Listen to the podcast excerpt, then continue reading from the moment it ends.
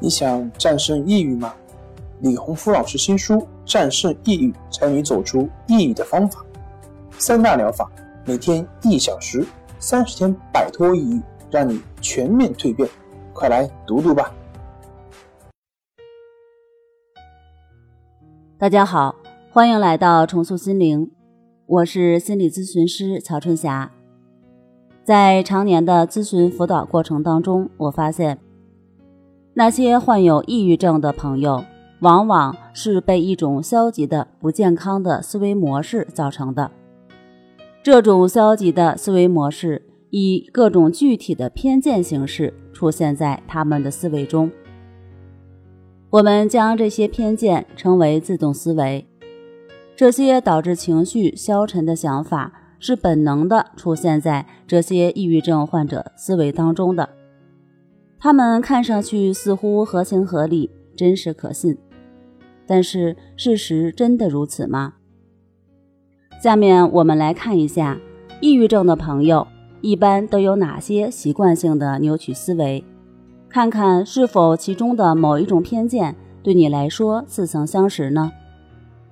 第一种就是主观的臆断，你认为不需要充分的证据就知道别人的想法。比如说，他认为我是一个失败者，或者说他认为我没有能力。第二种常见的扭曲性思维是预测未来。很多抑郁症的朋友会悲观的预测自己的未来。举个例子，我什么都做不好，我去面试会失败，我不敢站在公开场合。我没办法胜任那份工作，诸如此类的，在未来或者事情还没有发生的时候，就已经悲观的预测了自己未来会怎样。第三种就是往往会担心大祸临头，你相信即将发生的事情会非常可怕，让你无法承受。比如说，假如失败了，我会无法忍受。比如说。万一我去医院检查，查出得了什么大病，该怎么办？还有一种就是乱贴标签儿，很轻易的把消极的特征加在自己和他人头上。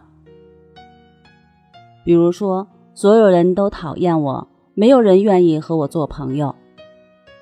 第五种就是贬低优势，将自己和别人好的所作所为视为微不足道。比如说，我工作能力不如老公，他挣钱养家就是应该的，他对我好也是理所当然的，因为当初他答应过我的。第六种常见的习惯性扭曲思维就是消极过滤，表现为凡事只专注消极方面，而很少看到积极的方面。比如说，通过练习，自己的心态变好。情绪管理的能力有了提高，那么家里在遇到一些事情的时候，自己不那么着急，不那么上火了。这个时候，这种消极过滤的思想就开始蹦出来。他看到的不是积极乐观的方面，没有看到自己心态变好的这一方面，而是觉得完了，我感情麻木了，我遇到事情不知道着急了。以上这几种。都是常见的一些自动思维，要改变这些负面的自动思维，唯有进行练习，光靠鸡汤和大道理是行不通的。好了，今天我们就先分享到这儿。